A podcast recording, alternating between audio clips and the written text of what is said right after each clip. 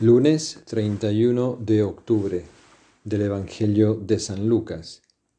En aquel tiempo Jesús dijo a uno de los principales fariseos que lo había invitado, Cuando des una comida o una cena, no invites a tus amigos, ni a tus hermanos, ni a tus parientes, ni a los vecinos ricos, porque corresponderán invitándote y quedarás pagado. Cuando des un banquete, invita a pobres, lisiados, cojos y ciegos, y serás bienaventurado, porque no pueden pagarte. Te pagarán en la resurrección de los justos. Palabra del Señor.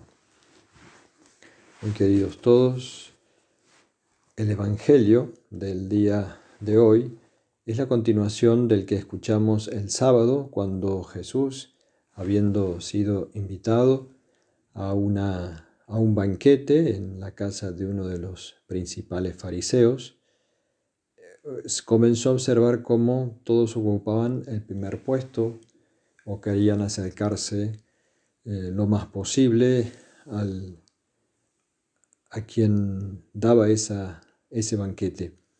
Y a partir de allí nos hizo una parábola el Señor para enseñarnos eh, a ocupar el último lugar, de tal modo que el principio, digamos así, o el modo que tenemos que tener en el reino de los cielos, en la iglesia, en, nuestro corazón, es siempre buscar la pequeñez, el último lugar, la humildad, porque así terminaba la enseñanza, el que se humilla será ensalzado y en que se ensalza será humillado. A continuación Jesús trae una segunda enseñanza muy fuerte, muy contundente, muy que eh, no lo entendemos o no lo queremos entender. Que cuando des un banquete, no invites, dice a Jesús, dice Jesús, ni hermanos, ni parientes, ni vecinos ricos, ni amigos, ni conocidos, porque ellos te pagarán, te pueden recompensar sino invita a los cojos, ciegos, lisiados, pobres, y serás bienaventurado, porque ellos no pueden pagarte. Te pagarán en la resurrección de los justos.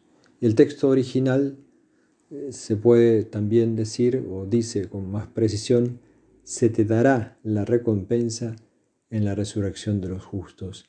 Esto lo señalo porque esa voz pasiva se te dará la recompensa, es un modo en que Jesús habla de Dios. Una voz pasiva teológica, como se conoce en los estudios bíblicos, donde cuando no se señala el sujeto de la acción, sino que se hace en voz pasiva, quien la realiza es Dios.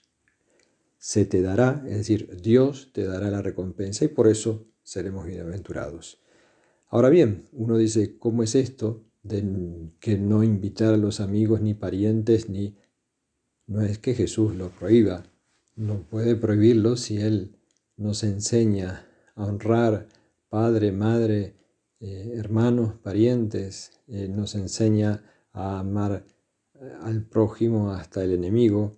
No ese es el sentido de la enseñanza de Jesús, sino que Jesús quiere eh, abrirnos, revelarnos la, belleza del reino, la nueva familia de Dios que, es la iglesia, donde eh, deberíamos, debemos buscar ciertamente la recompensa eterna. Y tener preferencia como la tuvo Jesús, como tanto señala San Lucas en su Evangelio, preferencia por los más débiles, los pobres, los lisiados, aquellos que no nos pueden recompensar en esta vida, pero que Dios, que ve en lo secreto, nos recompensará en la vida eterna. Y por último, quiero subrayar esto que,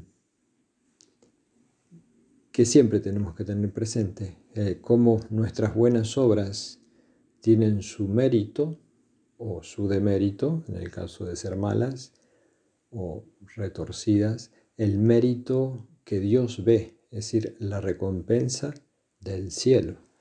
Em, es muy esperanzador vivir en el día a día haciendo el bien, pequeños detalles de caridad, de sacrificios, pensando en la recompensa eterna, que es Dios mismo, es la presencia de Dios, es la salvación, es el gozo eterno. Ciertamente que en un mundo donde hay tanta maldad y problemas y hacer el bien es más difícil, pero más necesario. Y la fuerza y la esperanza y la alegría para seguir haciendo el bien, preferentemente a aquellos que están más necesitados, la fuerza viene de Dios, que nos mueve y que Él mismo nos recompensará. Pidamos a la Santísima Virgen la belleza de la vida virtuosa, la belleza de, del amor eh, sacrificado, del amor de entrega, del olvido de sí para darnos a los demás, no mirando la recompensa inmediata, sino siempre buscando la eterna. Gloria al Padre, gloria al Hijo, gloria al Espíritu Santo. Amén.